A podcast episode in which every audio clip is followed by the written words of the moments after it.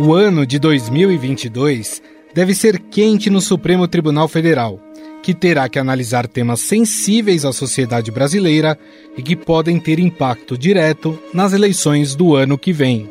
Parte deles era para terem sido apreciados em 2021, mas acabaram sendo empurrados para frente, já que a corte entrou em recesso no último dia 17. Ficaram na pauta temas como o marco temporal da demarcação indígena, a validação do decreto de armas e a definição dos ministros sobre a prática da rachadinha. Esses dois últimos acompanhados de perto pelo clã Bolsonaro. Você sabe que sou presidente da República, eu respondo sobre meus atos, ok? Então não vou aceitar a provocação tua. Aí você recolhe esse aí, o teu jornalismo. Não vou aceitar. Senhor encerra a entrevista agora. O pai, eu moro interessado na cadeira do Flávio Bolsonaro. Não vou discutir contigo, acaba a entrevista agora aqui. Esse bate-boca que você ouviu ocorreu durante entrevista na rádio Jovem Pan. A discussão da corte sobre a prática de rachadinha, que havia sido marcada para acontecer em novembro, foi adiada para dar espaço à análise de uma ação penal da Lava Jato contra o ex-presidente e senador Fernando Collor de Mello, que também acabou não sendo julgada. Na lista dos assuntos que foram paralisados em 2021 por pedidos de vista, a ação que discute a aplicação da tese do marco temporal para terras indígenas, que já foi votada favoravelmente aos índios pelo relator da matéria, Luiz Edson Fachin. Os direitos territoriais originários dos índios são reconhecidos pela Constituição. O presidente Jair Bolsonaro é a favor da tese de que indígenas só podem reivindicar um território caso estivessem nele quando a Constituição de 88 foi promulgada. Ter uma decisão judicial para que se demarque no Brasil uma área equivalente à região sul do nosso Brasil. Isso simplesmente inviabilizaria o nosso agronegócio. Já no caso do julgamento sobre a validade dos decretos do governo Bolsonaro que flexibilizam o porte de armas, que acontece no plenário virtual do STF, a retomada da análise vai depender da ministra Rosa Weber, que é a relatora das ações. A discussão foi paralisada pelo ministro Nunes Marques. A minha posição pessoal de utilização de arma é: eu, eu tenho arma em casa, é, mas eu não ando armado. Então, eu, eu, eu, o meu perfil pessoal é daquele que a arma serve é, a depender de cada circunstância, onde o, a, a, o cidadão mora, o nível de violência da cidade, para a proteção da sua residência. 15 sua segundos. Mas não é uma, uma, uma posição jurídica, é uma posição pessoal. Essa resposta foi dada por Nunes Marques no dia da sua sabatina no Senado. Ainda no ano que vem, o Supremo deve debater a taxação de grandes fortunas. A pauta é cara aos partidos de esquerda e surge com frequência nos discursos do presidenciável Ciro Gomes. Mas no mundo, nos Estados Unidos, que é um país liberal, capitalista e tal, a menor alíquota é 29. No Brasil é 4. E a máxima alíquota no Brasil é 8. Só o estado do Ceará cobra.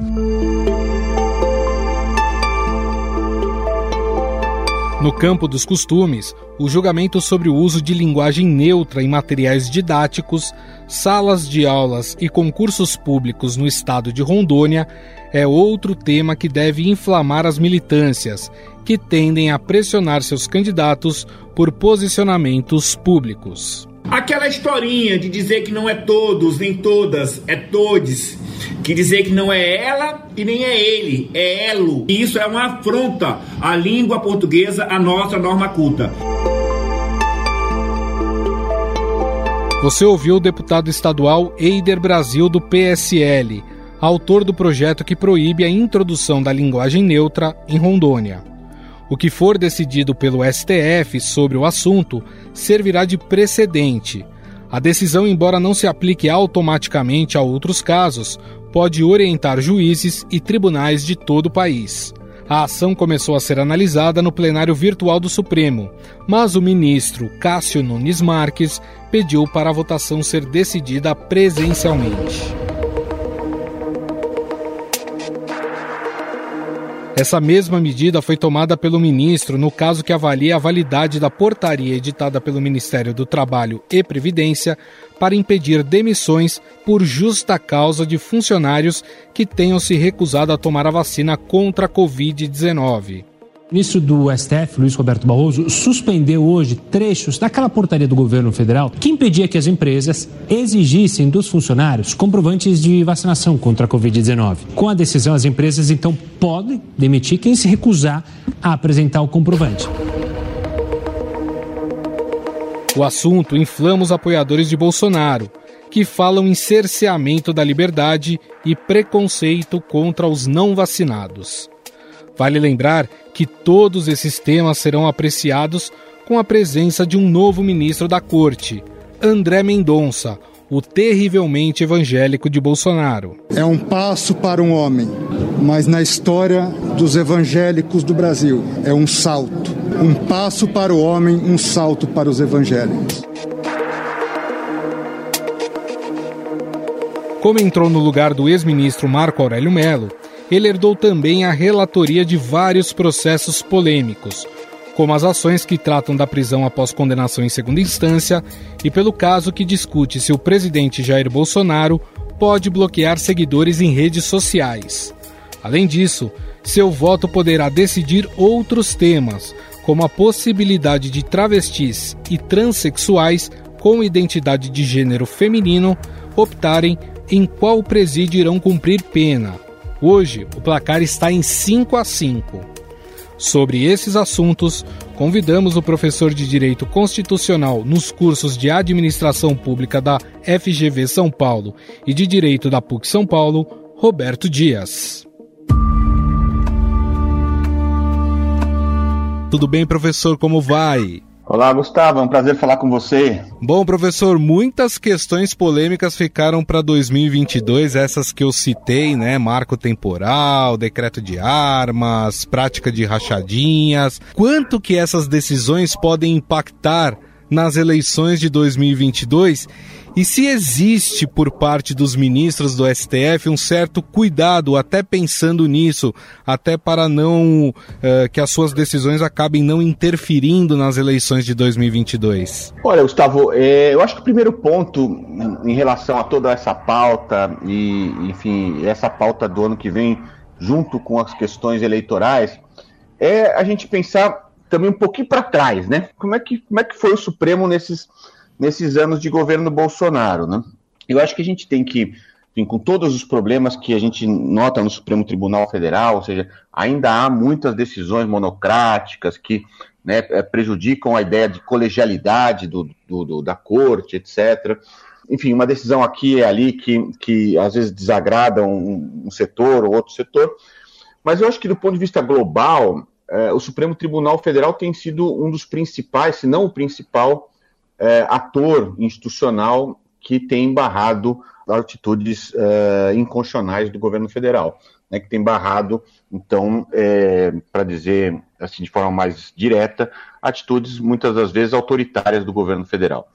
Eu tenho para mim que isso não deve mudar em 2022, Gustavo. Lógico, há dois novos ministros indicados pelo atual presidente, é, há o ano eleitoral, mas eu tenho para mim que o Supremo Tribunal Federal deve se manter é, com essa postura né, de, é, enfim, ser o protetor dos direitos fundamentais, ser o protetor da Constituição, é, mesmo que isso desagrade maiorias eventuais. Né? Uhum. Né? E, porque, no fundo, no fundo, a gente está falando, né, Gustavo, de, da, da, talvez da principal função do Supremo Tribunal Federal. Ele é uma cor, ela é uma corte, ele, ele o Supremo é uma corte é, que a gente costuma dizer no, no, no, direito contra-majoritária. Né? Ou seja, é, as decisões tomadas pelo legislativo e pelo executivo, que são órgãos eleitos né, pelo povo, são decisões, via de regra, majoritárias.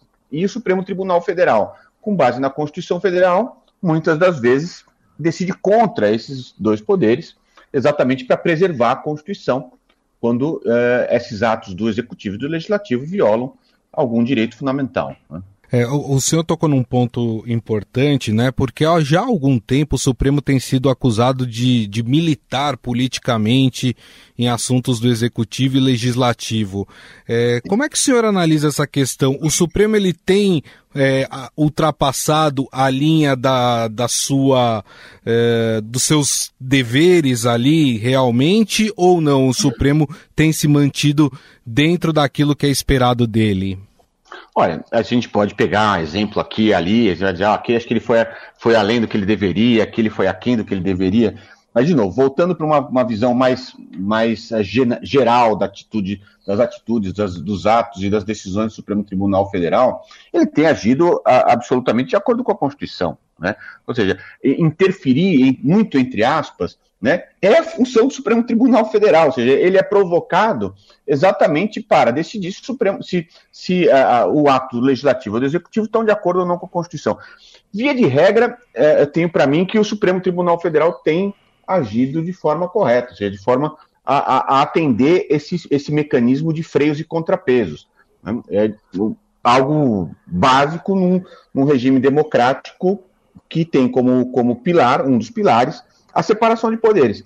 Né? Separação de poderes, muito mais do que propriamente, Gustavo, uma, uma ideia de que há funções que são uh, muito claras de um lado e de outro, é, uma, na verdade, um, um, sistema que suporta esse tipo de tensão né, entre os poderes. E, ele, e, e essa tensão existe uh, de fato, e a gente tem notado isso.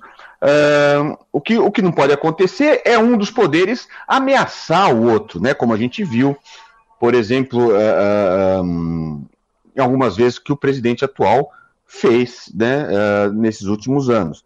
Então, é, dá descontente com a decisão do Supremo Tribunal Federal, ao invés de usar os mecanismos institucionalmente previstos de recursos, né, de impugnações judiciais àquele ato praticado pelo, pela corte, não, ele vai à, à, mídia e, e, e, ataca o Supremo, não é? instiga os golpistas a, a, atacar o Supremo, a falar de fechamento da, do tribunal, enfim, é algo absolutamente inadmissível, inaceitável uh, num Estado democrático de direito. Bom, o Supremo vai ter que encarar aí em 2022 muitas pautas da, da chamada é, do chamado grupo de costumes aí, né? Tem uma questão aí ligada ao estado de Rondônia, que é o uso da linguagem neutra em materiais didáticos, e que são caras, né, ao atual presidente é, Jair Bolsonaro. Pensando nessas pautas, professor, hoje dá para dizer que nós temos um Supremo mais conservador ou um Supremo mais liberal na questão dos costumes? Olha, é, tá tendo uma mudança né, com as nomeações recentes do ministro, do, do, do, do, presidente da República dos novos ministros, né?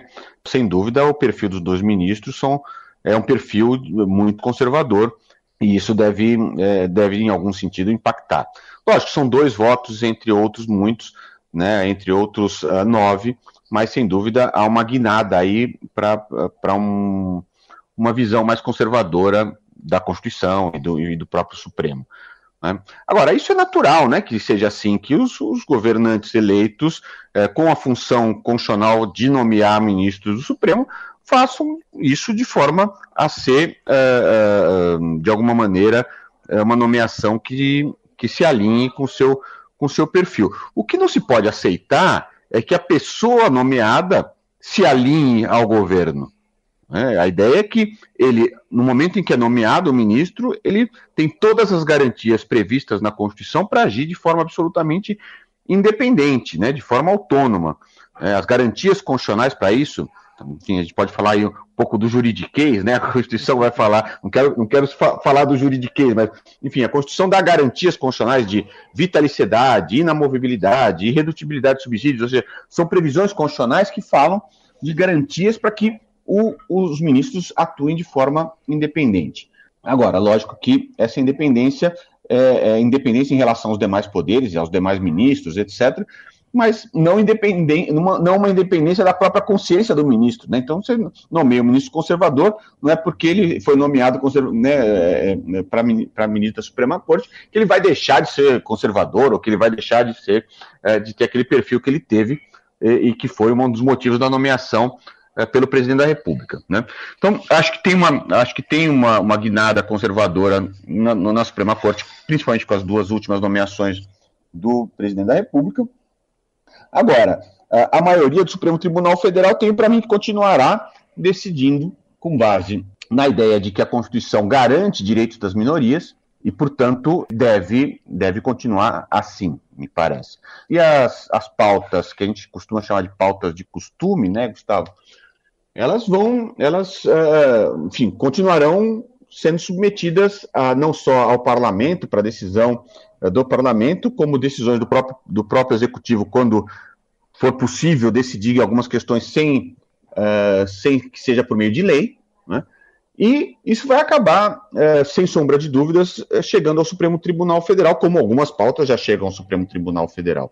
Né? Então, você tem aí a pauta da questão que você mencionou, né, da, da linguagem neutra, isso. etc. É, a questão da, da, da, linguagem neutra, né, você tentar impedir que a, que a língua seja algo vivo, né, é, é como se, enfim, fazer algo que é contra a natureza da, da, da, disso. Né? A língua, de fato, é viva.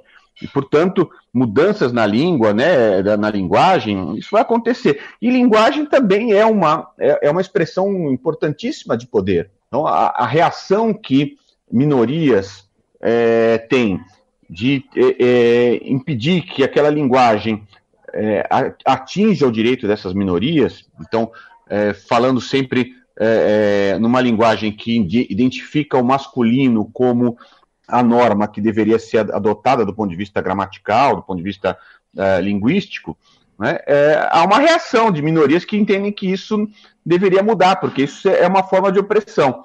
Né? Enfim, a gente pode concordar ou discordar dessa posição política desses grupos. Sim. Mas o fato é que a linguagem é viva, então as, as pessoas lutam para que essa linguagem é, se transforme. Eu acho que o Supremo Tribunal Federal, a princípio, né, pensando na, na, linguagem do dia a dia, ele nem tem como interferir nesse tipo de coisa. Agora, ele tem como interferir se aquela linguagem passa a ser algo a, a, adotada, adotado um, institucionalmente. Então, o Estado X passa a adotar em suas, em suas divulgações, em seus editais, em suas licitações, em suas, enfim, seus comunicados, a linguagem neutra. Né? É, isso e é uma ordem daquele, daquele Estado membro para que se faça dessa maneira. Aí ah, o Supremo Tribunal Federal pode ser instado a se manifestar sobre isso ou não. Mas tem para mim que essa é uma, uma questão que muito mais, uh, uh, vamos dizer assim, sociológica do que propriamente jurídica, né? O senhor citou aí os dois ministros indicados por Bolsonaro, Nunes Marques e por último agora o terrivelmente evangélico André Mendonça, né? E, e, há uma questão importante em relação a eles, né? Muita gente eh, se perguntando se eles vão eh, votar, proferir os seus votos no STF alinhados ao presidente Jair Bolsonaro ou se vão se pautar tecnicamente na hora da decisão. Eu lembro que o Nunes Marques, é, quando foi perguntado sobre armas no, na sua sabatina no Senado, ele revelou que ele mesmo possui armas, mas que ele ia avaliar tecnicamente a questão na hora de proferir o seu voto. E o André Mendonça, quando foi perguntado sobre a união civil, de pessoas do mesmo sexo, disse que uma coisa é a religião dele, o que pensa a religião dele, outra coisa é como ele vai agir ali tecnicamente dentro das, das leis brasileiras.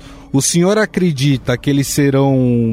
O Nunes Marques já está já há algum tempo, né? Mas mais o André Mendonça será um ministro é, que se pautará tecnicamente ou se alinhará mais às suas convicções religiosas e também ao que pensa o presidente Jair Bolsonaro? Olha, eu espero fortemente que não, não, ele não se alinhe ao, ao perfil ideológico do, do, do, do, presidente para as decisões é, como ministro supremo. Lógico, se ele vai se alinhar uh, porque ele pensa desse jeito, enfim, isso não, não, não me importa muito. Importa se ele vai transformar essa ideologia dele em decisões judiciais supostamente fundamentadas na Constituição. Isso seria muito ruim do ponto de vista da reputação, não só dele, mas uh, uh, o principal, uh, da reputação da própria corte. Né? Então, tenho para mim que ele não deveria agir dessa maneira, porque institucionalmente, constitucionalmente, não se admite que ele haja dessa maneira. Né? E a gente tem bons exemplos, Gustavo, de ministros que poderiam ter tido esse, esse tipo de desconfiança da população de modo geral, quando, foi no, quando o ministro foi nomeado, e acho que sempre surge essa questão no momento da nomeação, né? Ah, esse ministro foi nomeado pelo presidente tal, e portanto ele vai se alinhar a tal, a, a tal, a tais pautas, etc. E a gente tem alguns exemplos, eu vou citar um só para não, enfim, para não me estender muito, que é um exemplo muito emblemático, que é a nomeação do ministro Joaquim Barbosa pelo, pelo governo PT, né?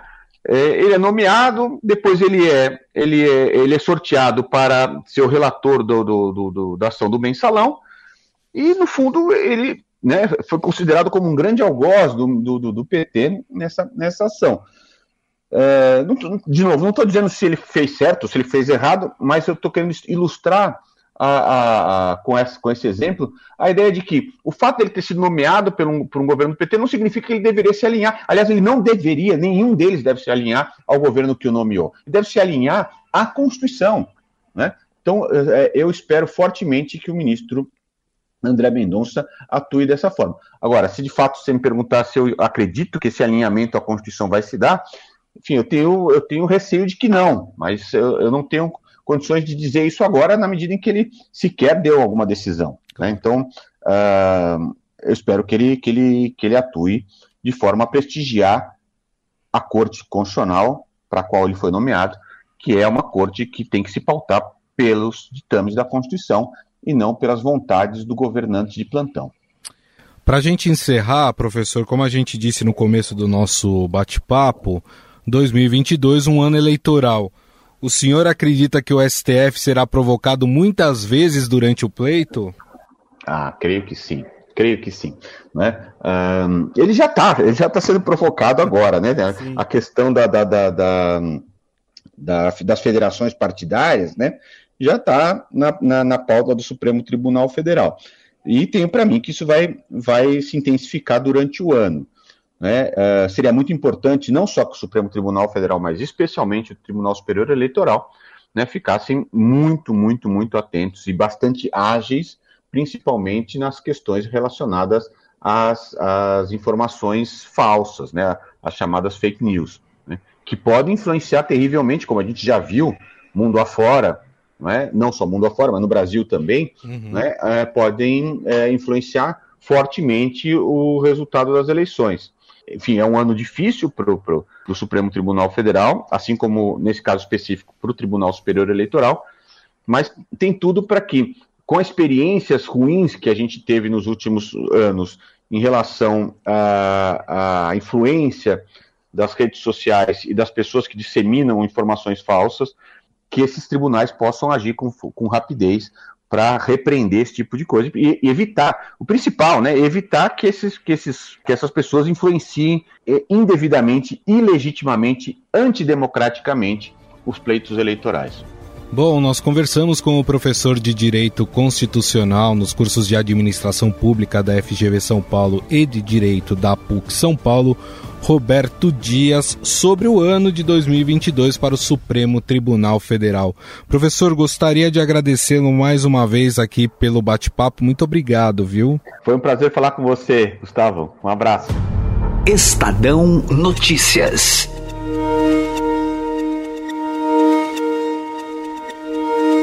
O Estadão Notícias desta terça-feira vai ficando por aqui. Contou com a apresentação minha, Gustavo Lopes.